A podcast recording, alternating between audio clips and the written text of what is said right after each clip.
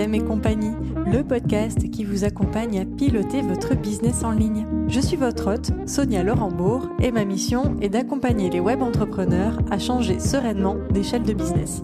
Je vous invite à découvrir des concepts, astuces, conseils qui vous permettront de mettre en place les systèmes et les structures dont un business en ligne a besoin pour grandir.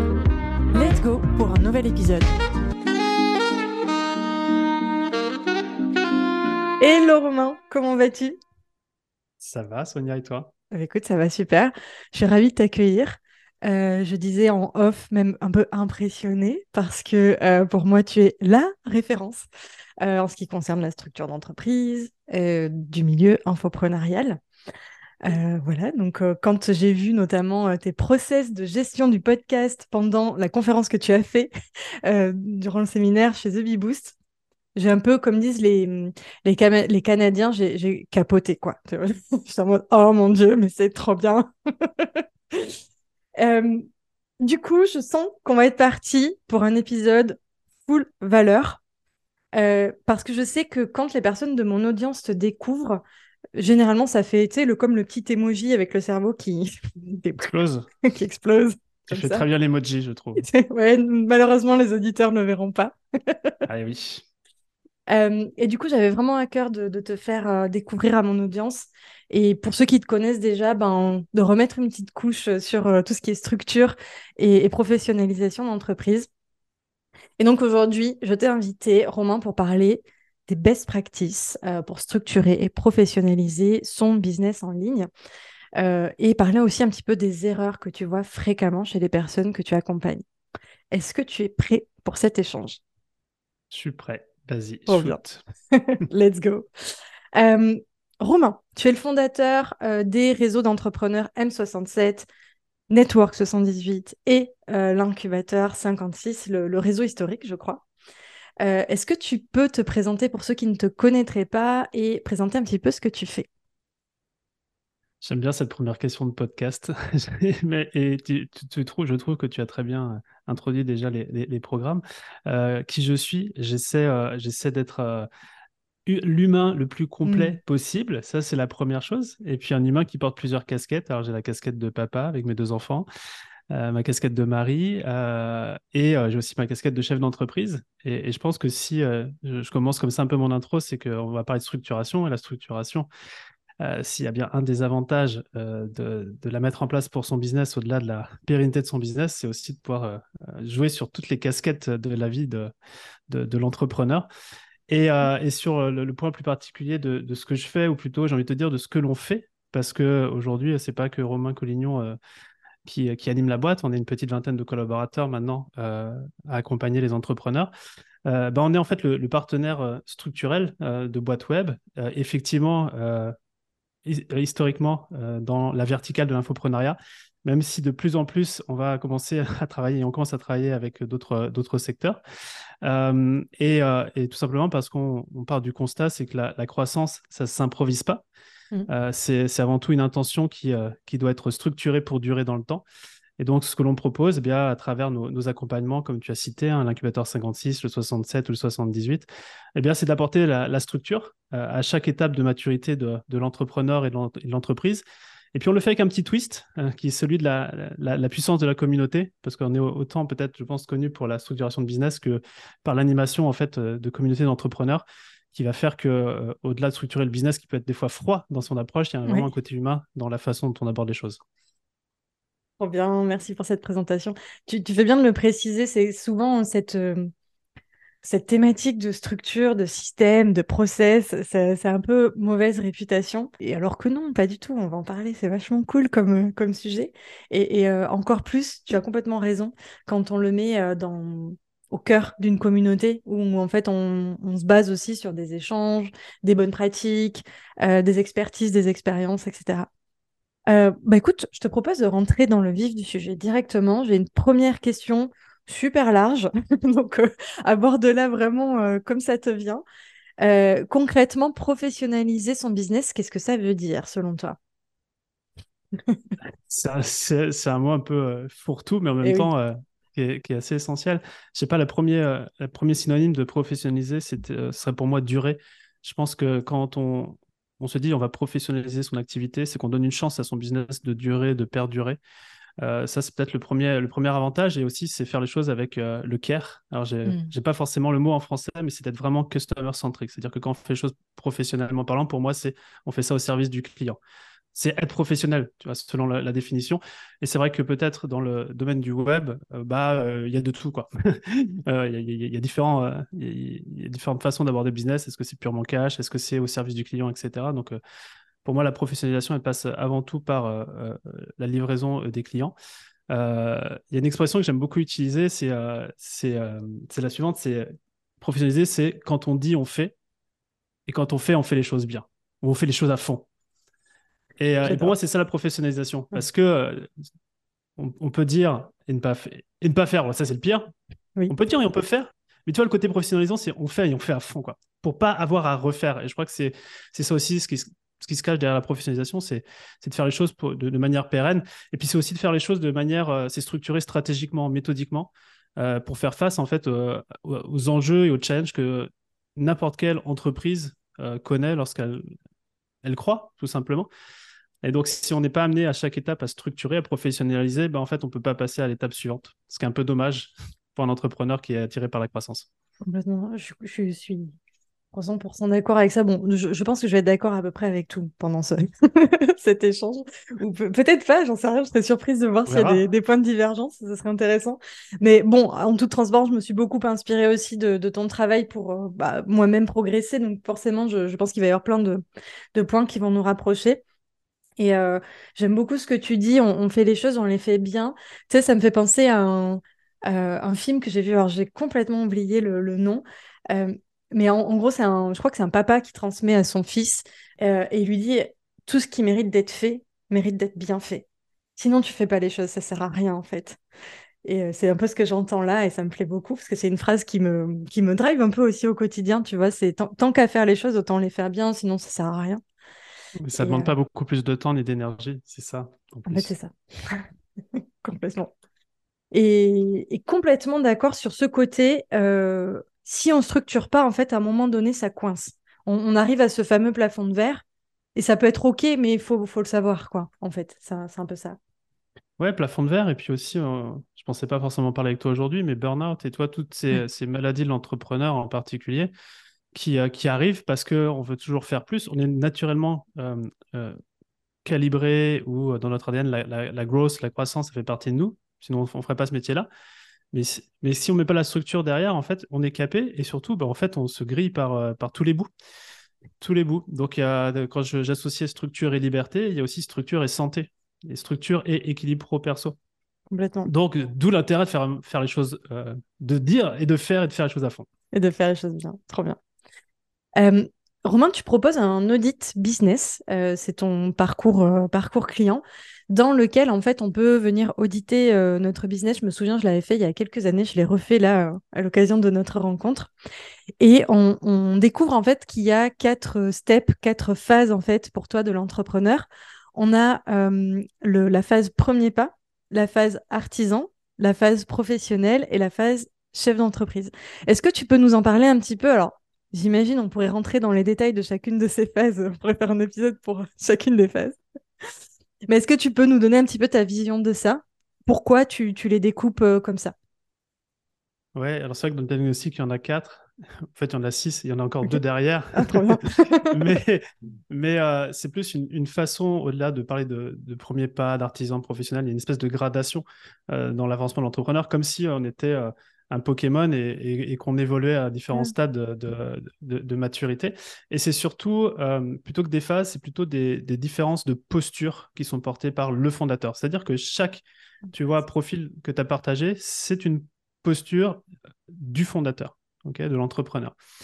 Et, dans chaque posture, si tu veux, tu as différents euh, éclairages. Tu as l'éclairage mindset, c'est-à-dire que le mindset d'un entrepreneur, on va dire, premier pas, tu vois, le premier pas, si je caricature, c'est celui qui va se lancer, mm. qui va faire ses premières ventes, qui va travailler sur son product market fit. Il a un mindset qui est particulier. Donc, du coup, qui dit mindset dit émotion, dit action qui sont différentes d'autres entrepreneurs. C'est aussi pour ça que généralement, quand on structure, on arrive aussi à monter dans ces différents euh, niveaux ou phases de l'entrepreneuriat. Euh, donc, il y a le mindset. Un autre éclairage, ce sont les, rôles, les responsabilités. Toi, au démarrage, on est au fourmelin, on fait tout. Quand on avance dans ces étapes-là, on a, on a, tendance à, faire beaucoup moins de choses opérationnelles et beaucoup plus stratégiques, par exemple, et la structure y contribue. La taille de l'équipe aussi, euh, elle change. Et les enjeux et les challenges même de, la boîte sont différents. Euh, et les, enjeux de structuration aussi sont, différents. Donc, si je fais juste, tu vois, effectivement, je ne vais pas refaire le, diagnostic. Et d'ailleurs, je ne le connaîtrais pas par cœur, tu vois, si on l'a structuré pour justement pouvoir le, fournir sans que j'aille le répéter à chaque fois. Excellent. Mais tu vois, le premier, première phase, premier pas, bah voilà, c'est les premières ventes, product market fit, on, se teste. Euh, euh, l'artisan qui va derrière, l'entrepreneur artisan, c'est pas pour dénigrer le mot artisanat, mais c'est le côté où en fait on, fait, on va toujours tout faire en solo et finalement on se crée un nouveau job. Et on peut en vivre très très bien, ça c'est intéressant, c'est l'artisan. Puis après, on passe à un stade qui est professionnel, où c'est là on, commence à envisager de la scalabilité pour son, son business. Et pour le, se faire, bah, soit on essaie de le faire tout seul et ça marche pas, c'est le burn-out, c'est là où on y arrive. Soit on commence à se dire, à structurer, à vouloir s'entourer, etc. Et quand on commence à s'entourer, finalement, on se rend compte qu'on va commencer à prendre une posture de plus de chef d'entreprise, où là, le, le focus, c'est vraiment de pouvoir mettre en place une équipe qui est efficiente, euh, pour prendre des responsabilités, prendre des décisions, avoir des systèmes efficients pour délivrer, marketer, euh, vendre euh, son, expertise ou son produit, son service. Et puis à un moment donné, quand tout ça, ça tourne, bah, on a plus une posture, on va dire, de dirigeant, de CEO, tu vois, ça serait la cinquième phase, où finalement on est beaucoup plus là dans, la stratégique, dans la vision, on est, on est là pour ouvrir les, comment dire, des, des, nouveaux marchés, ce genre de choses, beaucoup plus dans le futur. En fait, on travaille plus dans l'opérationnel du présent, on a les équipes pour ça, on, est, on travaille sur le futur à ce que va devenir l'entreprise. Et après, tu as des postures un peu ultimes, qui, qui est un peu celle d'investisseur, où voilà, on va confonder une boîte, on n'est plus du tout opérationnel, on est cofondateur, et, et, là, on va, on va apporter notre, notre expertise ou, ou notre argent. Enfin, ça dépend un peu de ce qu'on peut mettre sur la table. Euh, c'est un petit peu ça, les, les six stades, si tu veux, de, de développement. Trop bien, hyper intéressant. Ça, ça m'appelle une question, euh, parce qu'il y a un truc que je retiens qui est hyper important, dont tu as parlé, c'est le côté mindset. C'est vrai que euh, moi, je vois sur euh, les, personnes que j'accompagne, ok, il y a des problèmes de méthode, de structure, de, gestion de projet, mais finalement, j'ai un peu cette sensation que c'est pas le plus compliqué parce qu'une fois qu'on a la méthode ou qu'on a délégué à la bonne personne, le problème, il, passe. En revanche, là où je vois le plus de challenge pour la majorité des entrepreneurs, c'est ce côté mindset, parce que il y a plein de peurs, de croyances, de blocages en fait qui sont qui sont liés à tout ça. Surtout quand on, a commencé, on était en mode premier pas artisan et euh, on n'a pas toujours, euh, euh, comment dire, pensé au départ qu'on allait progresser. On se fait, enfin, souvent, en tout cas, les profils que je vois, c'est des profils qui se sont fait avoir en quelque sorte, tu sais, par, par la croissance. Ils se sont fait emballer dedans. Et donc, ils n'avaient pas du tout anticipé toutes ces, tous ces questionnements liés au mindset. Et donc, c'est souvent là où ça bloque le plus. Et du coup, je, me demande, est-ce que tu pourrais détailler un petit peu si si tu vois des choses particulières hein, en termes de mindset entre euh, professionnel chef d'entreprise, chef d'entreprise CEO et CEO investisseur? Est-ce que, en fait, ma question, elle est plus même, euh, elle va être même plus globale que ça. Je vais même te faciliter un peu la chose. C'est est-ce que quand on est passé chef d'entreprise et qu'on a passé ces étapes mindset, il y en a encore d'autres difficiles qui nous attendent? Où euh, ça va à peu près, on commence à maîtriser et on est plus, on est plus serein euh, de ce point de vue-là. Je vais répondre à ta dernière question et je vais revenir sur la première. Euh, sur la dernière, je pense que oui, de mon expérience, c'est plus facile parce que comme tu as déjà fait des cycles, pour ma part, moi j'ai fait tous les cycles. Mmh. Bah, je, je, sais en gros, toi là, je suis dans, dans la, la, phase CEO investisseur, je suis entre ces deux phases-là j'ai commencé à, trouver des patterns dans, dans, dans les différentes évolutions de l'entrepreneur, comme le Pokémon. Tu vois, quand on a fait cinq transformations, tu vois à peu près c'est quoi la sixième. Et, et, tu sais que ça fait partie du processus, donc tu as accepté que si tu voulais croître, il fallait passer par ces processus. Et ce qui est assez magique, et tu vois, on peut faire le lien avec le, mastermind ou la communauté, c'est que plus tu traînes avec des gens qui sont dans des postures supérieures à toi, plus tu vas modéliser en fait leurs actions et leurs décisions. Et ça, en fait, c'est de la modélisation un peu l'épigénétique. C'est euh, du mindset, euh, comment dire C'est du transfert de mindset ou du transfert de, de, de, conscience, si tu veux, juste par le, par le côté humain de, la chose. Euh, c'est-à-dire que tu ne poses même plus la question de quel mindset ou pas, c'est que tu as, des pairs ou des gens à qui tu veux ressembler, qui font les choses différemment, et bah, tu sais qu'il faut faire les choses différemment. Mais si tu veux, tu as moins de peur derrière. Par exemple, s'il y a des gens qui ont des peurs de l'argent, qui n'ont pas forcément leur trésor au démarrage, bah, quand tu es à ces stades-là, tu l'as plus celle-ci. Donc, tu es en mesure de prendre plus de risques aussi. Tu as une aversion au risque. Le risque, c'est un muscle. Et, et plus tu en as pris, plus bah, en fait, ton muscle du risque, il est entraîné à prendre de plus grands risques ou des, faire, prendre des décisions différentes qui te paraissent moins risquées du coup. Et c'est pour ça que ça évolue, euh, j'ai sentiment, de plus en plus vite. Par contre, il y a toujours ces, paliers qui sont là. C'est juste que ça devient une habitude de les passer. D'accord. Euh, maintenant, il y a, peut-être deux, deux éléments en particulier que, que je vois bien. Le premier, c'est le lâcher prise. Ça, c'est hyper clé. Et tu vois, l'investisseur, euh, à la fin, il lâche prise complètement. C'est-à-dire qu'il est juste là en tant que cofondateur, il va investir, il va peut-être être là au board et, euh, mm. et voilà, il a, il a confiance dans le. Donc, il a complètement lâché prise. Et je crois que euh, quand on commence en, premier pas, on fait tellement tout, c'est qu'on a besoin de tout contrôler, on a besoin de tout faire. Et donc, la notion de contrôle et de lâcher prise, elle est hyper importante. Donc, ça, je sais qu'au démarrage, par exemple, lâcher prise sur le recrutement, premier assistant qu'on pourrait recruter, c'est un truc de fou. Euh, moi, il y a encore deux semaines, j'ai quelqu'un qui est arrivé dans l'équipe. Euh, je fais Ah bonjour, bah, nouvelle, nouvelle, euh, nouvelle personne dans l'équipe, enchanté et tout, et je ne l'avais pas vu, je l'ai pas vu arriver. Donc, et, et, maintenant, ça me paraît normal. C'est, ça me ferait très, très bizarre maintenant de faire des recrutements. Donc, ça, c'est, un premier point, c'est de lâcher prise. Et la deuxième, je crois que c'est purement la posture que tu as. C'est-à-dire que si tu te vois comme un artisan ou un professionnel, tu auras des actions, tu prendras des décisions liées à ce statut-là. Mm. Si tu te vois comme un chef d'entreprise, c'est un peu fake it until you make it. Bah, du coup, tu prends d'autres décisions. Et un des exemples que, que j'aime bien partager, je pense que j'avais partagé ça à la conférence euh, du, du, Bichot, c'était euh, les, trois euh, niveaux de délégation, mm. où mm. en fonction de ton stade d'entrepreneuriat, tu arrives à déléguer des tâches. Au départ, c'est dur. Après, tu te dis, il faut que je délègue des responsabilités. C'est-à-dire, c'est pas seulement l'exécution des tâches, c'est aussi, je te donne un projet peu importe comment tu le fais, tu arrives à le déléguer. Et à mhm. la fin, le truc un peu ultime de libération de l'entrepreneur fondateur, c'est déléguer les décisions. T'imagines, tu, tu, tu, tu, donnes une carte de crédit sur, je sais pas, un budget à 50 000 euros. Ok, c'est pas toi qui fais le truc. Bah, tu vois, ça, c'est un muscle aussi qui, qui doit se, se travailler. Et, euh, et, aussi, du coup, de s'entourer. En fait, quand tu as la posture qui est, qui est bonne, tu as des gens qui vont venir autour de toi à qui tu es en mesure de déléguer des mmh. décisions aussi. Et euh, j'espère avoir fait le tour. Je ne sais pas si c'était structuré ma réponse du coup, mais euh, j'essaie de l'attaquer de différents, euh, différents angles. Oui, en tout cas, moi, je, retiens deux choses pour résumer. C'est que bah, déjà, la première, tu as un discours assez rassurant, malgré tout. Où, ok, en fait, il y, a toujours des challenges et il y en aura toujours. Et j'ai envie de dire, heureusement, parce que je pense qu'un entrepreneur, tu lui enlèves des challenges, bah, c'est pas très drôle, je crois. Et, donc ouais, c'est rassurant dans ce sens où en fait on, entretient, on muscle un petit peu ce côté, euh, ce côté prise de risque, ce côté euh, euh, je, passe des étapes et des challenges et donc entre guillemets on s'y habitue, on finit par ne plus trouver ça douloureux. En tout cas, on, on fait plus les choses dans la même douleur qu'au départ. et il y a une autre chose que j'ai entendue et que j'ai envie de retenir, c'est le côté il faut être prêt à travailler son mindset, en fait. Ça, ça va bien se passer, mais il faut être prêt, en fait, à, à, passer des étapes un peu, parfois, euh, difficiles, compliquées, euh, euh, c'est douloureuse peut-être au départ, mais une fois qu'on les passe petit à petit, puis on va les passer, puis ça va être, ça va être tranquille, quoi. Mmh. là, tu as, mentionné être prêt à travailler son mindset. Je ne suis pas coach dans l'âme, tu vois. C'est-à-dire que le, mindset, heureusement, dans l'équipe, on a des super coachs pour, pour ça. Mais euh, j'ai toujours eu du mal à. Il faut travailler son mindset. il, y a, le il faut, mm. il y a une notion d'obligation et de mm. base, c'est contre. contre euh, toi, il y a la procrastination derrière.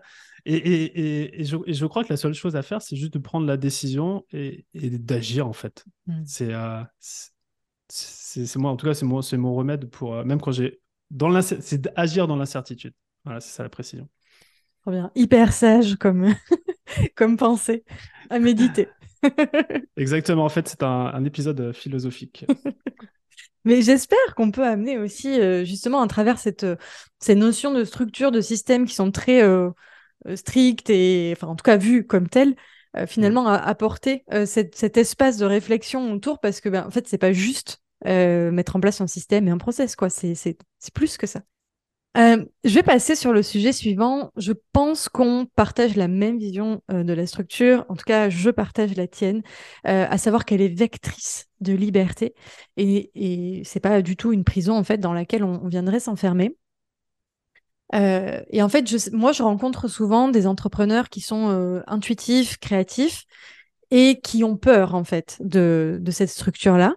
Est-ce que on peut explorer ce, sujet ensemble? Et, l'idée que, j'ai derrière ça, de te questionner sur ce sujet-là, c'est un petit peu de rassurer les gens, justement, comme je viens de le dire à l'instant, sur non, mais en fait, c'est OK, ça va bien se passer. Si tu structures, tu vas pas perdre ta créativité.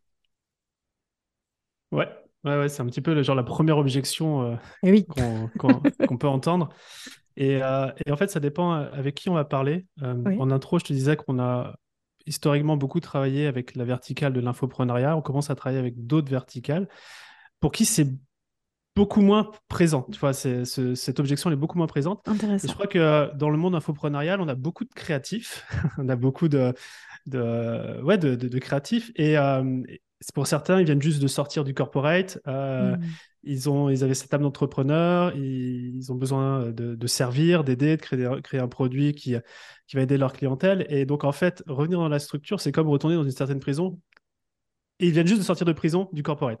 Je vois. Euh, et dans les autres verticales, c'est beaucoup moins le cas. Euh, déjà, d'une part, parce que généralement, les, les, entrepreneurs ne sont pas seuls fondateurs, ils sont cofondateurs. Et tu as toujours un profil créatif et un profil structurant, à minima. Donc finalement, si tu prends la verticale de l'infoprenariat, il y a une certaine schizophrénie où tu dois être visionnaire, inspiré, créatif et en même temps structuré, rationnel. Et euh, bah, ça ça fit, ça fit pas bien les deux en même temps. Euh, d'où euh, l'idée, et c'est le cœur aussi de ton travail, d'avoir un alter ego structurel quand on est hyper créatif. Maintenant, je pense que si on doit lever l'objection, c'est directement de vendre les bénéfices, comme finalement on est peut-être en train de le faire sur ce podcast, et d'associer structure et liberté. Et, et surtout, il faut l'essayer. Je crois qu'une des objections, c'est de se dire que la structure, c'est hyper contraignant. Or, juste une petite gestion d'un Google Agenda, mais bien fait, ça te change ta vie. Donc, si, tu fais juste ça, euh, et je crois qu'il faut juste l'essayer parce que, voilà, en fait, la structure, elle, doit aussi, elle doit pas être dogmatique, elle doit pas être genre juste, OK, tu as ton business, je te mets dans une cage et vas-y, ça va fonctionner comme ça. Je pense qu'en fait, que n'importe quelle structure fonctionne, tant qu'elle fonctionne pour l'entrepreneur qui est au, centre.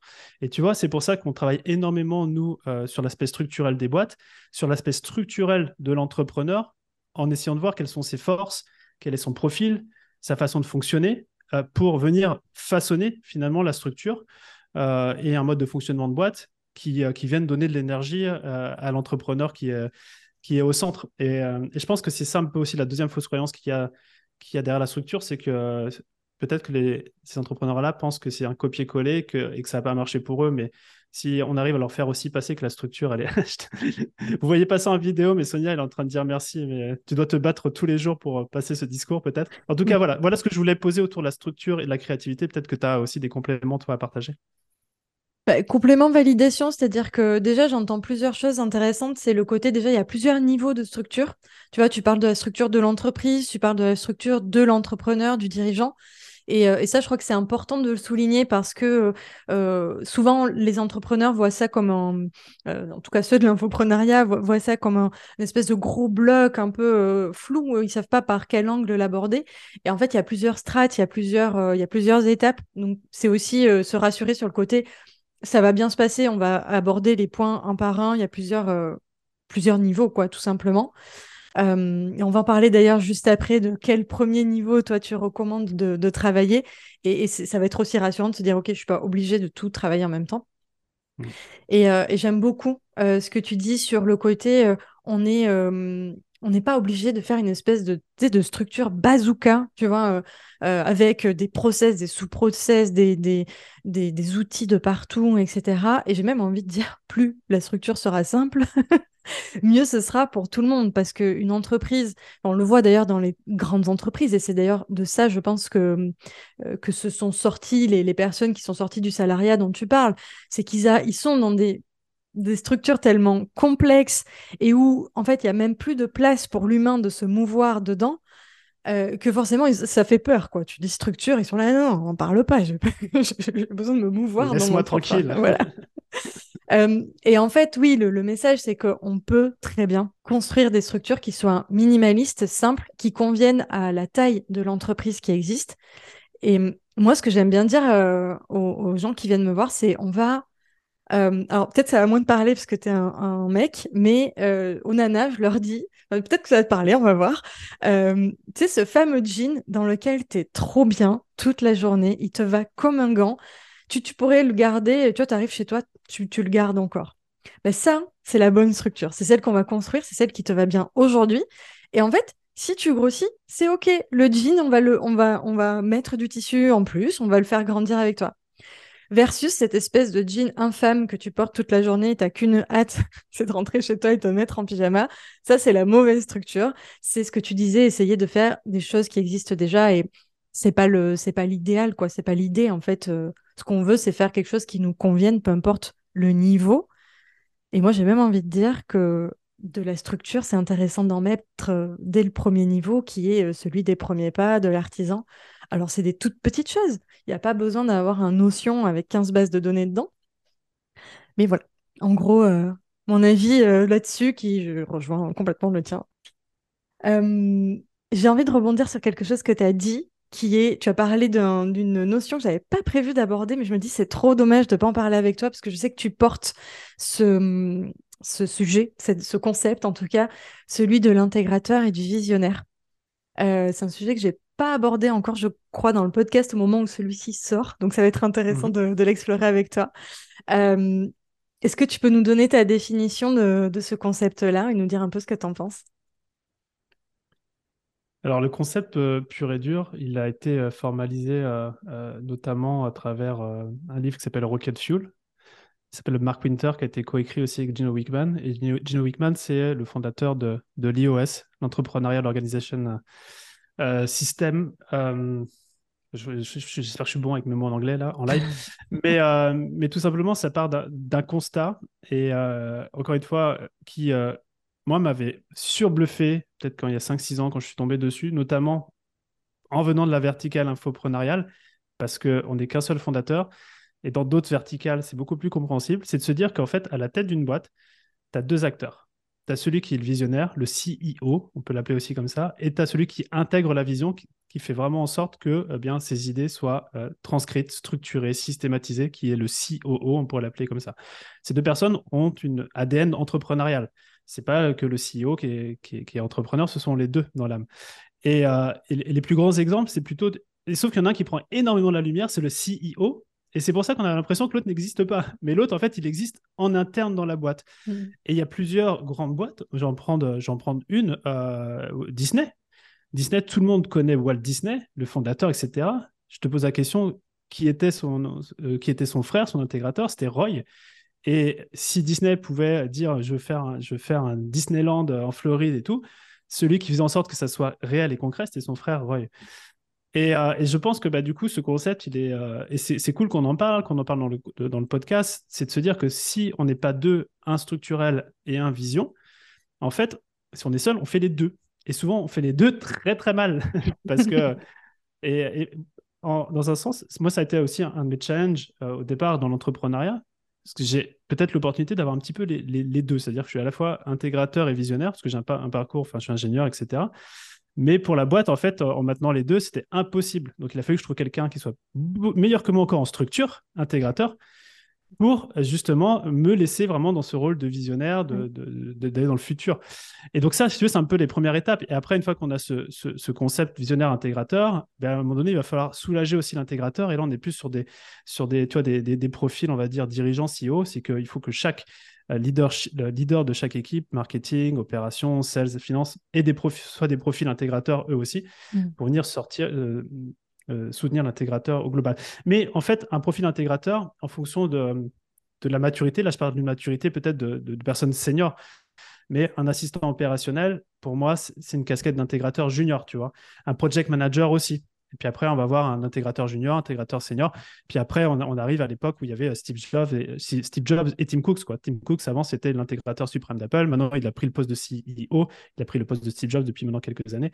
Donc, euh, je ne sais pas si ça. Si, En tout cas, je, sais que c'est, tu vois, c'est un peu comme le yin et le yang. Si tu veux vraiment que ça dépote dans une boîte, il faut qu'il y ait les deux énergies.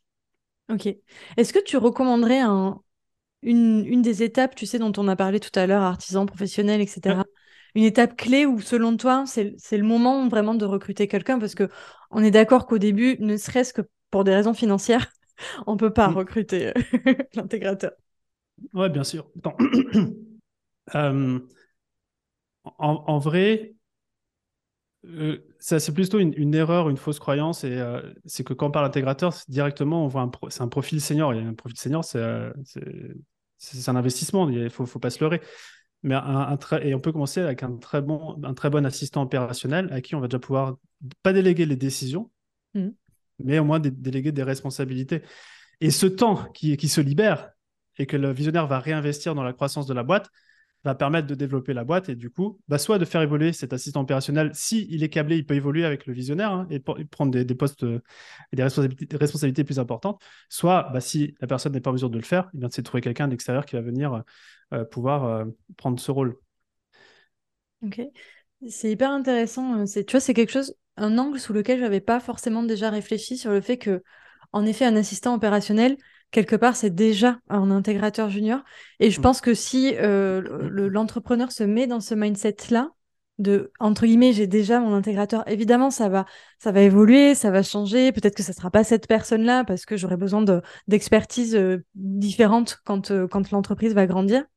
Mais ça peut peut-être un petit peu rassurer l'entrepreneur et aussi lui donner des indications sur le recrutement.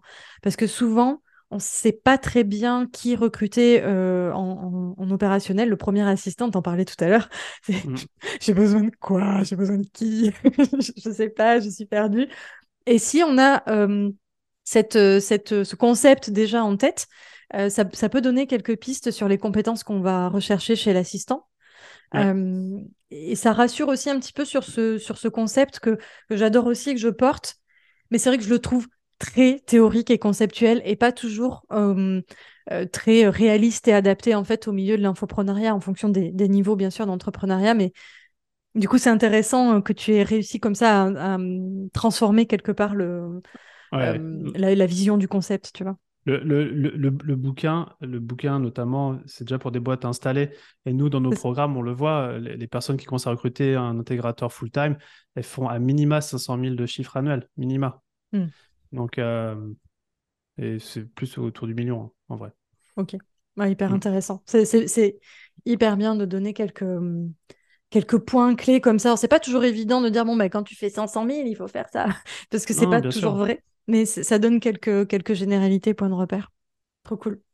Merci encore, une fois, c'est quand, tu vois, quand, quand, on, est, on est bootstrap, c'est-à-dire quand on, on génère soi-même sa trésorerie, quand tu vas prendre des entreprises qui lèvent de l'argent, euh, ils ont le chèque, ils, ils embauchent directement un, gars hyper calibré. Forcément. voilà, donc euh, ça change. C'est pas, pas la même façon de fonctionner. Oui, oui, c'est des problématiques différentes. Complètement, j'entends complètement. Ok, merci beaucoup de, de, t'être arrêté euh, un, petit peu là-dessus.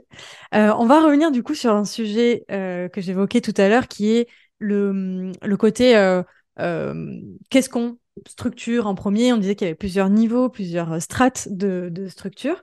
Donc, on parle beaucoup, et moi, la première, euh, d'ailleurs, mais à culpa, je me dis qu'il va falloir que je revoie un petit peu ça, euh, de, créer des systèmes au sein de l'entreprise pour professionnaliser. Et on parle de euh, process, de gestion de projet, de management, bref, tout ce qui constitue finalement la couche, la, phase entreprise.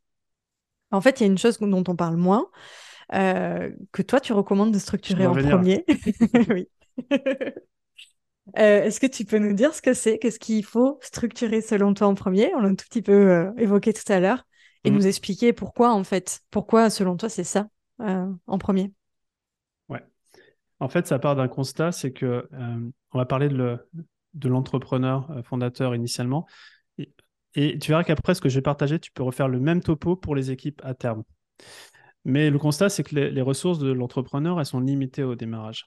Elles sont limitées en temps qu'on peut investir dans les actions, en argent qu'on peut investir, ça dépend des boîtes, mais généralement ça peut être le cas, en focus, c'est-à-dire l'attention qu'on peut mettre sur certaines tâches, et l'énergie que l'entrepreneur a au quotidien. Tu vois, sur ces quatre ressources, euh, au final, c'est limité. Et mm. euh, s'il y a. Euh, bon, si la, la, personne est hyper focus, déjà, c'est cool. Si elle prend bien soin d'elle et son énergie est toujours au top, c'est cool.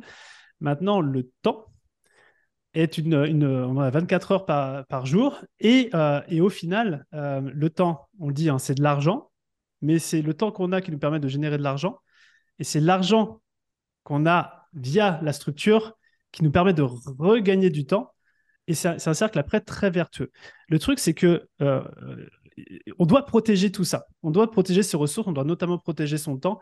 Mm. Et euh, il y, a, quelque chose que les, GAFA ou les GAFA même ont très bien compris, c'est que ce qu'ils recherchent euh, chez nous, mais les entrepreneurs, tout le monde, en fait, c'est la course au focus. On veut le focus des gens, on veut le temps des gens. C'est ça la, monnaie pour eux. Et donc, du coup, il faut juste se protéger de tout ça et, protéger son temps. Et la structure, c'est pour ça qu'on en parle de structure, une structure, elle est là aussi pour protéger. Elle est là pour pérenniser, elle est là pour protéger. Et euh, une fois que tu as protégé ton temps, c'est-à-dire que euh, tu as mis en sorte d'avoir un cadre, on peut peut-être parler de certaines choses qu'on peut, peut mettre en place, euh, bah, du coup, déjà, tu as gagné un temps d'avance sur tout le monde. C'est-à-dire que le temps que tu as dans ta journée, le temps que tu travailles, je sais pas, 9 heures par jour, bah, tu es sûr que ce temps, il va t'investir dans les choses qui sont les plus importantes pour toi. Et notamment dans des activités qui vont être génératrices de, de, cash pour la boîte et développer la boîte. Donc, c'est peut-être là où tu, tu, voulais venir me chercher, c'est que finalement, les systèmes servent à quoi? Ils servent à faire gagner du temps. Ok, ça c'est cool, mais protège déjà le temps que tu as hmm. avant d'en gagner. Exactement, oui, c'était l'idée de, de, de, mettre en, lumière le fait qu'en fait, on, souvent, les entrepreneurs vont, euh, vont dire, OK, je, vais faire de la gestion de projet, je vais recruter, je vais mettre en place des process, etc. Et en fait, à côté de ça, leur emploi du temps, c'est un peu la zone, c'est un peu le, la guerre, quoi. Warzone, clairement. Et puis, leur temps ne leur appartient plus. Il appartient au client, il appartient à l'équipe quand il y a une équipe. Et, euh, c'est, c'est, on, on, en arrive à ce que tu disais parfois, euh, malheureusement, au burn-out. Quoi. Donc, c'est, euh, c'est, c'est intéressant de se dire, en fait, le, la, la première, le premier niveau à structurer, auquel on ne pense pas de manière naturelle, bizarrement, je, ne sais pas très bien pourquoi, bah c'est, son temps à soi, c'est soi-même, en quelque sorte, en tant en, que... En fait, pourquoi, pourquoi on n'y pense pas? C'est comme si tu demandais à un poisson ce qu'est l'eau. Ouais. Il, mm. te regarderait et il dirait Mais tu déconnes, t'as fumé quoi? Bah, Nous, en fait, on vit dans cet environnement et dans. Le temps, c'est une de, voilà, de nos unités de mesure. Donc, en fait, c'est tellement naturel pour nous qu'on ne se pose même pas la question qu'on est en mesure de changer notre relation et notre rapport au temps. Donc, c'est normal qu'on n'y pense pas en premier lieu. C'est vrai. Et pourtant, on court après tous les jours. Euh, est-ce que, de, de, manière à rentrer peut-être euh, sur quelque chose d'un petit peu actionnable pour les gens qui nous écouteraient, est-ce que tu pourrais nous partager des, des, ressources ou des indispensables ou des fondamentaux selon toi euh, dans cette partie structure du temps? Est-ce qu'il y a deux, trois mhm. choses euh, à côté desquelles c'est intéressant de ne pas passer? Ouais, carrément. Bah, tu, tu, vois, on parlait du calendrier tout à l'heure. Mhm. Pour moi, le, genre, le premier truc qu'on fait, c'est structure ton calendrier parce que mhm. Euh, généralement, on structure nos, nos, journées par rapport aux emails que l'on reçoit. Et donc, les emails que l'on reçoit, c'est juste des sollicitations externes sur notre propre temps. Mais mm. ça, il faut juste le savoir. Donc, d'ailleurs, quand on délègue quelque chose, la première chose à déléguer, c'est la boîte email pour avoir un, espèce de filtre. Euh, et donc, euh, le calendrier, à titre d'exemple, euh, ma, journée, elle est pilotée au calendrier. Mon calendrier est toujours ouvert, je sais exactement ce que j'ai, ce que je vais avoir, etc. Et dans ces périodes de temps, notamment, que ce soit alloué une heure, deux heures, je marque exactement ce que je vais faire dedans, les activités qu'il y a dedans. Et ça, c'est c'est continuel. Hein. Mm. Et ces activités, c'est peut-être là le deuxième un peu conseil que je pourrais partager, c'est que si tu fais la liste de toutes les activités que l'entrepreneur fait dans sa journée et que tu regardes vraiment celles qui sont génératrices d'énergie pour l'entrepreneur et de cash pour la boîte, si tu fais pas le travail, peut-être tu passes 5-10% sur des, actions qui sont vraiment importantes. Donc encore une fois, le temps même que tu aurais pu protéger, l'idée c'est un peu comme une loupe, tu vois, et, mm. et l'énergie du soleil qui arrive dessus, il faut juste bien la focaliser pour que ça soit génératrice d'énergie pour l'entrepreneur. Je pense que c'est hyper important de faire des choses qu'on aime bien faire et qui en plus rapportent du cash pour la boîte. Donc c'est dans ce calendrier, c'est de s'assurer qu'il y ait les plages horaires pour ces activités-là.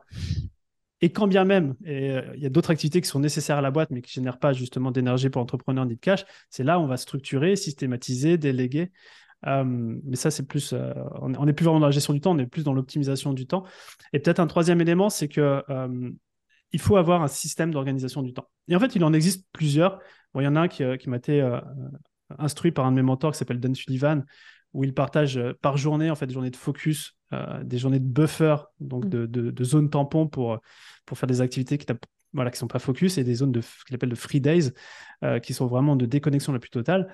Euh, ça, c'est un système d'organisation qui me fonctionne très très bien pour moi. Mais en fait, quand tu regardes un petit peu euh, à droite à gauche, tu en as plein de systèmes d'organisation. Et encore une fois, je pense pas que ce soit un système d'organisation du temps qui doit être monolithique, qui doit être imposé. Il faut juste trouver le sien. Et la clé de tout ça, c'est juste de le tenir. Et mm. même pas de le tenir, c'est de, de le kiffer en fait. et moi, je dois être là-dessus depuis 4 ans, un truc comme ça. Ça change pas. Ça change pas d'un iota. Mais j'adore. Par contre, les activités au sein même de cette structure-là, elles changent tout le temps. Donc, toi, on en revient aussi sur la créativité avec la structure. Je pense que la structure, la créativité doit être dans la structure. Oui, je partage complètement ça. Euh, bah, encore une fois, on se retrouve avec cette, cette réponse de bah, trouver la, la structure qui te va bien, dans laquelle tu te sens bien, dans laquelle tu es à l'aise et dans laquelle tu peux être créatif, en fait, pas celle qui va te t'enfermer, te bloquer. Euh, moi, il y a un truc que je fais. Euh, il y a un truc que je fais, c'est que je, programme, on va dire, mes, mon planning au trimestre. Alors, quand je dis je programme mon planning, c'est les temps forts de mon agenda hebdomadaire donc, euh, si je reprends un peu sur, euh, ce que tu fais, ça ressemble un petit peu à la même chose. Hein. C'est des journées buffer où je vais euh, faire plein de choses. Il y a des journées très focus sur les projets. Il y a des journées clients dédiées aux clients, etc. je les cale en fait au trimestre et chaque trimestre, je viens en fait remettre en question cette, cet ordre-là finalement établi et qui peut être amené à bouger de trimestre en trimestre. Parfois, ça va rester six mois, neuf mois de la même, de la même façon. Mais comme dans une entreprise les choses avancent quand même très très vite, euh, ça c'est parfois amené à bouger. Et le fait de pas me fermer en fait dans euh, un système que j'aurais mis en place définitivement, je trouve ça hyper rassurant en fait tous les trimestres de venir euh, remettre un peu à plat mon, système de gestion du temps, tu vois. je sais que quand je partage ça, notamment à certains de mes clients, ça les rassure de dire Oh, ouais, c'est bon, je, peux tout remettre à plat et en question dans trois mois. Voilà sur les petites choses que je peux apporter là-dessus. Mmh. Euh, mais merci pour ces partages, parce que du coup, on est sur quelque chose de plus actionnable, parce que c'est un peu le, problème souvent des, systèmes et structures et de tous ces mots un peu valises, c'est que on comprend ce que c'est, mais on fait quoi dedans concrètement, en fait? Ah ouais, exactement. Déjà, quand on voit, tu vois, quand tu, dans ton intro, tu parlais de, du, système autour du podcast, euh, du mm. podcast structure, justement, euh, comment tout est déployé, bah, rien que le fait de voir ce qui est mis en place, bah, directement, la structure, il faut le voir pour le, pour le croire et pour avoir envie de le faire. Et quand on parlait de l'objection tout à l'heure, juste de le faire une fois, de le voir une fois et de voir les bénéfices, je trouve que ça débloque plein de choses derrière. On a, envie d'en mettre partout après. Oui, c'est vrai. Ça devient addictif, attention. Euh, je vais revenir un tout petit peu sur les autres briques euh, dont, tu parles, notamment dans, ta conférence. C'était intéressant. Euh, donc, tu vois la première brique comme, comme la brique du temps de l'entrepreneur. Et puis, par-dessus, on va ajouter les systèmes, les process, l'équipe. Est-ce que tu as quelques best practices pour, pour ces briques? Si, par exemple, je te, je te demande de, de, me donner un bon conseil, soit pour chacune d'entre elles, ou peut-être un conseil général, ouais. ou si nos auditeurs écoutent ça et qu'ils mettent en place, clairement, c'est game changer. Ok, ben on va faire, faire le, deuxième cas si tu veux. Euh, système. Alors, système, en fait, il y, en a, y en a tellement, donc j'en vais en prendre un. Et il y en a un qui me vient en tête parce que, euh, pour la petite anecdote, là, on parle de business. Euh, et, tu sais que des fois, on dit le business, c'est la famille. Bah, si tu veux, nous, depuis cinq mois, on pilote la famille comme un business. Donc, on a mis aussi en place ce système pour la gestion, organisation familiale. Euh, et, donc, du coup, j'ai commencé à, implémenter des systèmes de famille inspirés du business. Et le truc qui, de base, j'ai fait, c'est de mettre un point hebdo avec ma femme. Et donc, du coup, le point hebdo avec l'entrepreneur ou le point hebdo euh, avec euh, son collaborateur, si on en a un, c'est la première cadence à tenir. Donc, ça, c'est, tu vois, c'est un système pour piloter la boîte avant même de parler de, trimestriel, d'annuel, de one-one, tout ce que tu veux, parce que tu peux mettre en place plein de systèmes. Euh, pour moi, le point hebdo, c'est le truc sur lequel euh, il faut, ça se met en place, tout simplement avec les sujets à discuter, à résoudre de la semaine. Qu'on a prêt, on discute un sujet, on l'assigne sous format de tâche, on met une deadline. Si on fait juste ça en système, et qu'on n'en manque aucun, ça c'est hyper important, c'est game changer pour n'importe qui. Je dis ça parce que oui, on l'a entendu le conseil et tout, euh, on le fait une fois, deux fois, trois fois, puis après, bon, finalement. Mais en fait, c'est le fait de, garder cette pulsation hebdomadaire. on est câblé, nous, en tant qu'être humain, justement, sur une pulsation, tu vois, euh, hebdo, enfin journalière, hebdo, mensuel, trimestriel, annuel.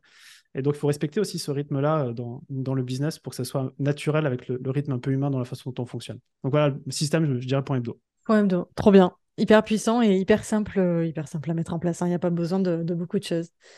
Euh, ok, si on part sur euh, la brique process. Process.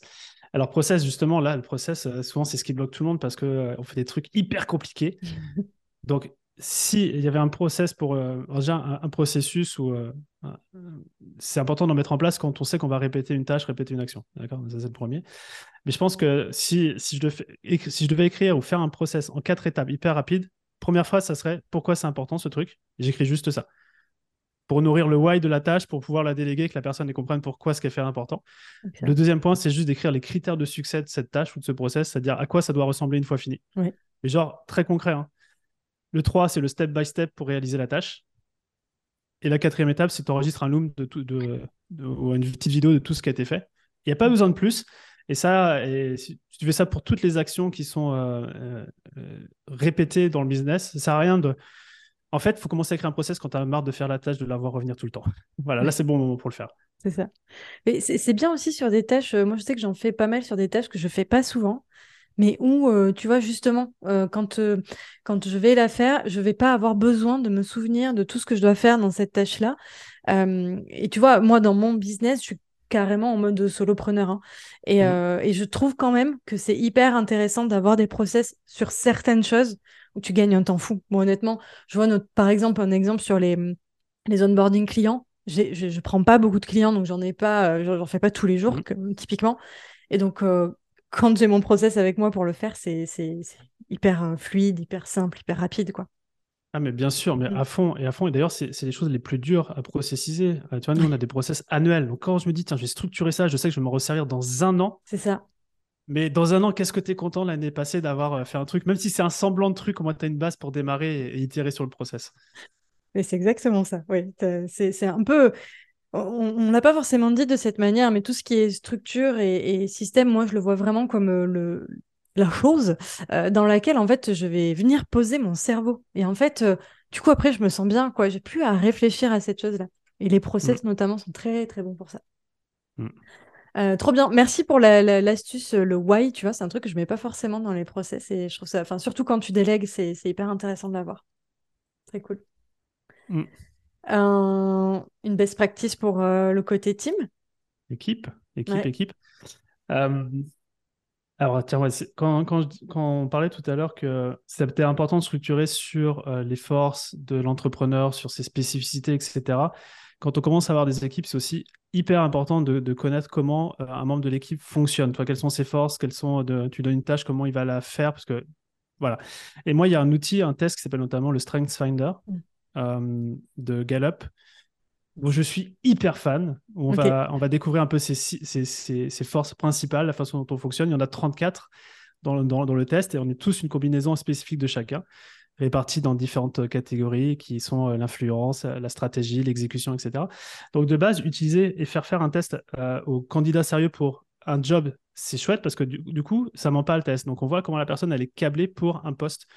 Donc de base, moi si je confronte ou on confronte un, profil avec son StrengthsFinder par rapport au poste pour lequel on va recruter, on sait direct si, d'une part, ça va matcher pour nous, ça évite des frictions plus tard, et surtout s'il va s'épanouir à fond dedans. Hmm. Et donc, euh, si tu veux, pour moi, ça, c'est un outil euh, que euh, ça doit coûter une cinquantaine d'euros, où tu te dis, ouais, je le fais à chaque candidat, ou je sais pas, les deux, trois candidats sérieux sur la fin, parce que quand même, ça t'enlève une grosse probabilité de faire une erreur de recrutement. Oui, puis après, sur le fonctionnement au quotidien, c'est hyper intéressant de se former quand tu manages euh, de mmh. te former sur cette partie un petit peu plus euh, psychologique en quelque sorte, euh, toute proportion gardée. mais c'est vrai que moi, j'ai tendance, alors je suis pas encore complètement formée dessus, mais j'ai tendance à regarder surtout la partie, enfin le test disque que tu dois connaître aussi, qui marche aussi, qui marche aussi très bien. Et c'est vrai qu'après au quotidien, dans ta façon euh, de, t'exprimer euh, avec euh, X ou Y personnes dans l'équipe, dans la façon que tu vas avoir de le challenger, de lui demander des choses, de le, de, bref, de collaborer, quoi, tout simplement. ça, ça, va avoir, enfin, tu vas pouvoir avoir un impact dessus et, c'est intéressant en effet de s'intéresser à ce côté-là, complètement. Trop bien. allez, dernier petit point, ou avant-dernier, sur. là, on va passer un petit peu de l'autre côté de la force. Euh, on a parlé des best practices. Euh, l'idée là, c'est de, te demander un petit peu les, pires erreurs finalement que tu peux voir. J'imagine que en accompagnant les entrepreneurs, euh, comme tu le fais, je sais pas, tu en accompagnes peut-être, je me dis des dizaines, mais peut-être même des centaines tous les ans si on compte l'incubateur facilement. Ouais. Mm. J'imagine que chaque année, tu dois avoir pas mal de d'erreurs. Et ces erreurs-là, en fait, moi, ce que je vois, c'est qu'elles mettent souvent les entrepreneurs dans l'inconfort. On a parlé même tout à l'heure, ça peut même aller jusqu'au burn-out, ce qui est, vraiment très mauvais. Est-ce que tu pourrais nous partager une ou deux mauvaises pratiques je vais dire en, français l'anglais qui me vient, pratique, qui selon toi, tu les as repérées, il faut vraiment arrêter, tu vois. Si les auditeurs là, écoutent et qu'ils se reconnaissent là-dedans, faut, faut, faut switcher. Ouais. Alors, c'est des, des, erreurs, mais c'est aussi issu de, tu vois, un petit peu de fausses croyances. Euh, initialement, tu vois, une des premières, c'est de se dire, euh, OK, bon, euh, je vais automatiser. Toi. Genre, mmh. l'automatisation, c'est un peu le buzzword où tu as l'impression que ça va résoudre tous tes problèmes, où je, où je vais déléguer, mais en fait, je délègue pas, j'abdique. Tu vois, c'est bon, ça, clairement, c'est une erreur. Et, et, et, je crois que la première chose, c'est de comprendre que c'est une citation de, de, de comment il s'appelle C'est Paul Graham, le fondateur de, de, Y Combinator, qui dit Do things that don't scale first. Donc tu fais les choses d'abord avant qu'on les scale. Donc la première chose, bah, tu mets les mains dans le cambouis, euh, tu apprends et tu vois si c'est pérenne, tu tu le fais plusieurs fois. Et de cette manière, déjà, tu vas te dire, déjà, un, tu vas, tu vas en avoir marre de le faire, donc oui, tu vas vouloir automatiser, mais surtout, tu vas commencer à connaître le, le, chemin le plus rapide pour euh, automatiser, systématiser, déléguer, etc. Donc je pense que la première erreur, c'est de se dire, je veux automatiser un truc qui n'a même pas déjà été prouvé, testé. Donc euh, ça, c'est peut-être le premier que je pourrais partager. Et le deuxième, deuxième erreur, j'en ai un paquet, mais qui me vient en tête, c'est de mettre la charrue avant les bœufs en termes de structuration. Et moi, je pense que j'ai fait l'erreur parce que je suis un gros fan de ça. Et donc, j'ai lu énormément et j'étais inspiré par plein de trucs. Et donc, j'ai voulu structurer des fois ma boîte comme une grosse boîte, mais avec une petite structure. Et c'est euh, c'est bien de garder toutes ces idées-là dans un, dans un coin parce que tu sais qu'un jour, dans un an, trois ans, cinq ans, tu vas le mettre en place. Mais le truc, c'est que si tu veux mettre en place toutes ces structures dont tu n'as pas besoin, tu mm. vois, c'est comme si tu veux, euh, je sais pas une métaphore, mais c'est, oui, exactement, tu vois, c'est acheter un bazooka pour tuer une mouche, toi. C'est, ça sert à rien. Le bazooka t'attendra quand tu euh, auras un mammouth, j'en sais rien. Mm. Bref. Euh, et du coup, bah, quand tu fais ça, le problème, c'est que ça te prend beaucoup de bande passante en termes de ressources, de temps, de focus, d'énergie, que tu devrais passer notamment dans d'autres activités, qui est celle de générer du cash. Et donc, il faut faire gaffe aussi à ça, quoi, de ne pas mettre la charge avant les bœufs. Voilà, deuxième erreur. Je sais pas si tu en veux d'autres, mais. Bon, après, oui, on pourrait euh, passer euh, du temps à en chercher, mais non, l'idée, c'était vraiment ouais, celles qui te viennent, elles sont, elles sont assez pertinentes. C'est vrai qu'on a tendance à tout vouloir automatiser euh, en se disant c'est la, la, solution. Et ça me fait rebondir sur un, un, aspect spécifique qui est aussi souvent les entrepreneurs qui recrutent pour la première fois leur, leur assistant ou assistante ont cette sensation que ça va résoudre tous les problèmes aussi, ce qui est absolument faux. En fait, c'est deux leviers hyper puissants euh, mais qui ne se suffisent pas à eux-mêmes, en fait. Mmh c'est un peu ça. Euh, ok, dernière objection euh, que qu'on peut avoir, en tout cas que j'ai, et que sur laquelle j'avais envie de t'interroger, de te challenger, c'est on pourrait, j'imagine un auditeur qui prend la parole et qui te dit Ouais, ok, Romain, t'es super sympa, franchement, tout ce que tu dis, c'est top, ça a l'air génial. mais sauf que moi, je croule sous le travail là, en fait. Et je vois pas comment je pourrais prendre euh, le temps de faire des process, des systèmes, etc. Euh, et en fait, je crois que je vais beaucoup plus vite à faire les choses. Ça va plus vite, je le fais, tu vois. Plutôt que perdre du temps, faire des process, etc. Qu'est-ce que tu peux lui répondre à cet auditeur? Tu vois, on en revient au mindset euh, artisan, professionnel. Et là, tu nous parles de je croule sous le travail, j'ai pas de temps. Bon, bah déjà, tu sais que la première chose à structurer, c'est pas des systèmes, des process machin, c'est de structurer ton calendrier et ton temps. Donc, déjà, là, tu auras plus de temps, puis on aura, une autre discussion. yes. Euh, mais même là, il peut te dire, mais tu sais, j'ai même pas le temps de structurer mon temps. Ah, mm. merde, dans la merde. mais. Euh, mais euh, la, meilleure façon, c'est encore une fois quand on n'a pas le temps, et c'est juste de s'entourer. Tu, tu, prends, tu prends un bras droit. Tu vois. Si tu n'as pas le temps, bah, tu as peut-être l'argent et mm. utilise cet argent pour te racheter du temps. Donc, euh, j'aborderai sous cet angle-là aussi. Ok, ouais, ce que j'entends, c'est des ressources, il y en a toujours en fait. Et si c'est pas ton propre temps, parce que si tu en es euh, potentiellement ne même pas avoir le temps de structurer ton temps, euh, a priori, tu as d'autres ressources et d'autres leviers que tu peux actionner dans, dans ton business pour, pour justement aller retrouver un peu de sérénité. Euh, moi, il y en a un que j'aime bien euh, conseiller, même si c'est ça demande euh, de la volonté, clairement, qui est de prendre le temps de faire un palier. parce qu'en fait, souvent, les entrepreneurs que je, avec qui je travaille, ils sont partis dans la croissance et en fait, ils, ils se sont fait aspirer par cette croissance. Bah parce que c'est grisant aussi, hein. il, y y, a, vraiment un côté challengeant, excitant, etc. Puis c'est pour ça qu'on est là, tu vois. Euh, mais je pense que c'est nécessaire de faire des paliers. Et alors, faut trouver le bon moment stratégiquement pour le faire dans l'entreprise. Je pense que ça se, ça s'improvise pas non plus. Mais je dirais que c'est quelque chose d'assez euh, nécessaire, tu vois, pour. Euh, ça peut être pour structurer, mais ça peut être aussi pour aller améliorer des stratégies, améliorer le produit. Enfin, il y a plein de choses qu'on peut faire sur ces paliers-là, dont la structure. Et c'est un peu, moi, c'est un peu la réponse que j'apporte, même si forcément demande de, la volonté et de, d'arrêter le move en fait euh, de son entreprise, euh, enfin de le contrôler en tout cas. Ouais, quand on est seul peut-être, et tu vois, ça m'a fait penser à une métaphore où, tu es, euh, où le gars il est en train de te dire, je suis en train de me noyer, je suis, je suis sous l'eau, mais il faut que je continue à nager pour arriver. Bah non, juste avant remonte à la surface, prendre l'air.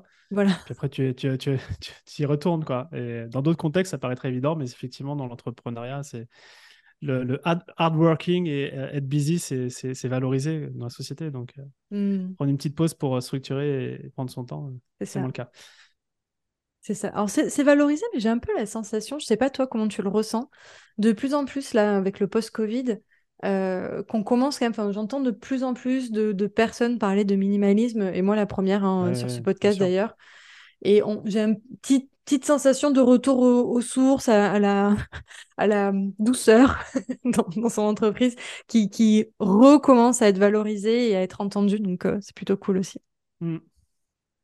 Trop bien. Euh, on s'approche de la fin de cette interview. J'ai mes petites questions de fin euh, que, je, que je pose toujours à mes invités quand on a le temps de le faire. L'idée sur ces questions, Romain, c'est de te demander un conseil, une remarque une anecdote, un concept, bref, peu importe, euh, pour chacun des piliers de la gestion d'entreprise. Alors je précise, quand je dis piliers de la gestion d'entreprise, c'est pas euh, les piliers, euh, les sacro-saints piliers dont tout le monde parlerait, c'est plus ceux que j'ai identifiés moi dans ma méthode hein, de travail tout simplement. Il y a peut-être des choses qui vont faire écho à ce qu'on a dit, et si c'est le cas, ben, c'est très bien. Et c'est souvent pour moi l'occasion d'aller récupérer des petites pépites en plus. Est-ce que tu es prêt pour ça? Vas-y. Trop bien. Alors, premier, euh, premier pilier, gestion de projet et management. Est-ce que ça t'évoque quelque chose? Je peux, je peux raconter autant des trucs sérieux que des conneries, c'est ça? Oui, enfin, faut, que ça apporte de la valeur. ça dépend. Tu peux raconter des, des, des anecdotes rigolotes, ouais. Mais il faut, faut, faut que ce soit vrai. Euh, gestion de projet et management. Euh, j'ai un mot qui vient en tête, c'est Asana. Mais euh, je peux me faire des ennemis aussi, alors je sais pas. Mais en tout cas, je peux dire que je passe beaucoup de temps avec, avec ce, cet outil-là. Ok. Non, mais ici, on est ouvert d'esprit. Moi, je suis team ClickUp. je pense que peut-être 80% des gens qui m'écoutent sont team Notion. Et donc, voilà, ici, on n'est pas, on n'est pas sectaire. ok. Pourquoi Asana? Par contre, je veux bien, je veux bien que tu me dises pourquoi ce choix pour toi? Bah parce que justement, quand on a commencé à, travailler à l'époque avec euh, Derek, euh, qui était notre intégrateur, il était, euh, il était câblé sur Asana et donc on est passé là-dessus naturellement, on s'est pas posé de questions. Quoi. Trop bien. Ouais, Asana, c'est un très bon, c'est un très bon outil. Je, trouve. En fait, il est straight to the point. Tu vois, c'est pas, tu te perds pas. C'est pour la gestion de projet. Si on a envie de faire de la gestion de projet sans aller par des détours, etc., c'est le mmh. top. deuxième pilier, recrutement et délégation. Euh, recrutement et délégation, je pense qu'on euh, j'ai, on a beaucoup appris euh, ces, dernières années. et peut-être que ce que j'ai appris, c'est que c'est le recrutement, on peut le faire au petit bonheur, la chance, mais quand on le fait comme ça, les mauvais collaborateurs, on le paye sur le long terme. Enfin, quand je dis mauvais, c'est quand il y a un fit, une adéquation qui ne fonctionne plus. Et je pense que c'est important de recruter les collaborateurs pour ce qu'ils sont aujourd'hui, mais aussi sur ce qu'ils peuvent devenir dans le futur, parce que la boîte, elle va grandir. Et moi, c'est quelque chose qui, m'est, qui est un peu arrivé, c'est de se dire qu'il y a des collaborateurs qui n'ont pas pu évoluer aussi avec euh, la, bah, l'ambition de la boîte, la structure de la boîte. Et donc, les aventures euh, changeaient. Euh, et, et depuis maintenant, si on a vraiment un, process qui est vraiment militaire sur le recrutement, il n'y a plus de surprise. Le Finder fait partie du process, mais il y en a mmh. plein d'autres. Et, et je pense que ouais, c'est, pour moi, c'est, ça. C'est-à-dire que quand on est dans des phases de démarrage, on se dit que le recrutement, bah voilà, on, dépatouille mais il faut investir à fond pour s'assurer que les personnes qui rentrent dans la boîte euh, soient en mesure de grandir avec la boîte.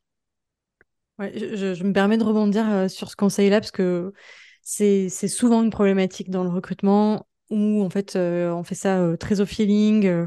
j'adore la personne, ça fit à fond, etc. Mais en fait, humainement, je, je, je remets pas ça en question, mais en fait, le problème, c'est dans les compétences, les expertises, les ambitions de la personne où ça peut, à un moment donné, euh, euh, bloquer.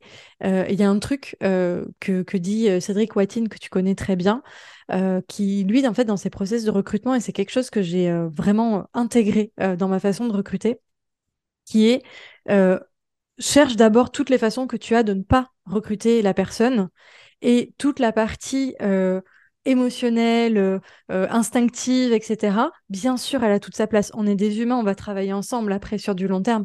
Mais en fait, c'est en tout dernier. C'est vraiment la dernière question que tu dois, que tu dois te poser. Quoi. Mm. Voilà pour, euh, pour le petit ajout. troisième pilier, gestion et suivi des finances. On n'a pas parlé de ça, mais c'est un. sais que je, je pense que c'est un acte manqué parce que la gestion des finances, c'est ma bête noire en vrai.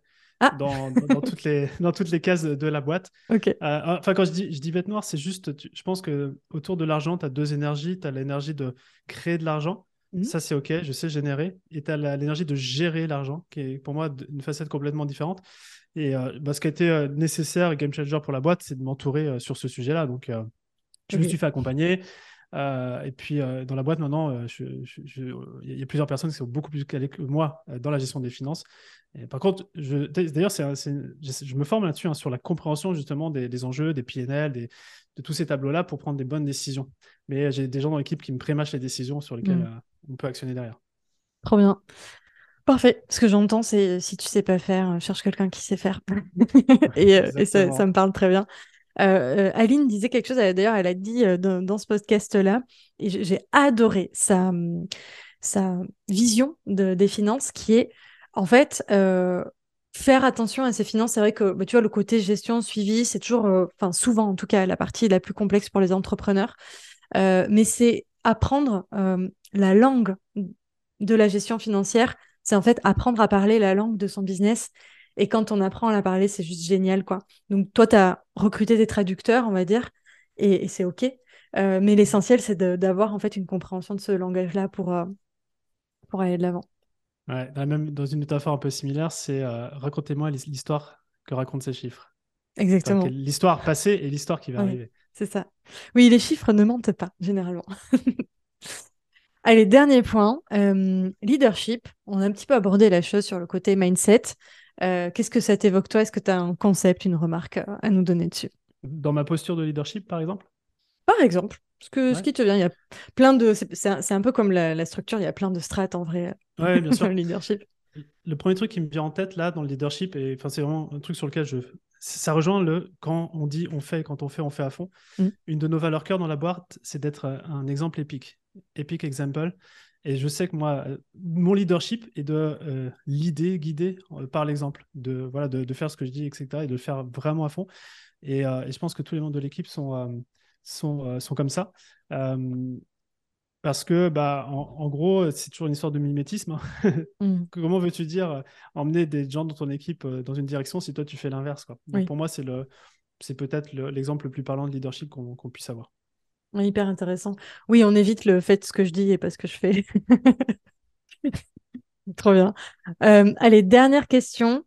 Est-ce qu'il y a une ressource, peu importe laquelle, que tu conseillerais aux entrepreneurs qui souhaitent professionnaliser leur business, qui souhaitent euh, aller de l'avant en fait euh, dans cette question de structure et de système bah, ton podcast. Ah bah oui, évidemment. et puis elle tient aussi, qui est hyper passionnant, euh, qui, qui, est dans, dans, un autre niveau. Donc c'est hyper, hyper intéressant de, de, noter ça aussi. C'est que tu vois, dans mon podcast, on est plus sur la partie professionnel, enfin, professionnel chef d'entreprise. Euh, mhm. on va se situer à peu près, euh, à peu près ici. Euh, et dans ton podcast Structure, Romain, on va plus aller dans la partie, les, deux suivants, qui vont être CEO et investisseur. Donc voilà, on se complète. Parfait. Oui, mais tu vois, c'est peut-être pas une ressource que je vais te, donner. Et, très clairement, en fait, en, termes de structure, je pense que c'est un conseil que je pourrais donner, c'est plus de consommer des, des, ressources structure, non pas pour le futur ou ce que ça devrait être, mais sur pour les besoins du moment. Tu vois. Mhm. Donc, euh, je pense que dans, juste dans une démarche de ressources euh, de temps, encore une fois, euh, comme une des erreurs, c'est le risque d'implémenter des trucs qui sont trop avancés pour le niveau dans lequel on est. c'est toujours consommé par rapport à ce qu'on a besoin dans, dans, dans le moment. Quoi. moi, moi, c'est ma façon de faire, hein, tu vois, pour écouter des podcasts, pour lire.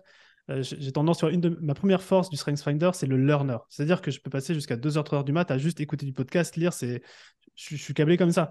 Mais des fois, c'était plus une addiction et j'apprenais sur tout et n'importe quoi. Et maintenant, vu que mon temps est plus limité, que je suis papa, etc., mmh. j'ai vraiment pris conscience que je devais investir euh, mes ressources et, consommer des choses sur mes sujets du moment. Ok, génial. Hyper, euh, hyper intéressant. Puis tu sais, c'est très, euh, très en vogue. Alors, comment, comment dire C'est très d'actualité. C'est plutôt ça le terme. C'est que rester dans une notion un peu d'écologie. Euh, alors là, c'est pas pour la planète en soi, mais c'est d'écologie de soins de, de, son, de son propre système, hein, qui est aussi euh, notre euh, santé mentale, physique, etc. Donc, hyper intéressant. écoute, Romain, on a fait le tour de toutes les questions que j'avais pour toi aujourd'hui. Est-ce que tu as un mot de la fin? Est-ce que tu as envie d'ajouter quelque chose? Bah moi, déjà, je voulais te remercier parce que j'ai pris beaucoup de plaisir à travers cet échange et, et c'est vraiment chouette de pouvoir geeker sur le terme de la structure. Euh, et, j'espère surtout que la conversation qu'on a pu avoir tous les deux euh, inspire, a inspiré à ne serait-ce mettre en place qu'un calendrier structuré pour en plus après dérouler tout le reste. Exactement. Je, je plus sois, mais j'en ai pas, euh, j'en ai pas le moindre doute. un immense merci et à très bientôt. À très bientôt, salut. Salut. Merci d'avoir écouté l'épisode jusqu'au bout. Si vous l'avez apprécié, n'oubliez pas de vous abonner. Vous pouvez soutenir le podcast en laissant un avis sur Apple Podcast ou Spotify. Quant à moi, je vous souhaite une merveilleuse journée et je vous dis à très vite dans le prochain épisode.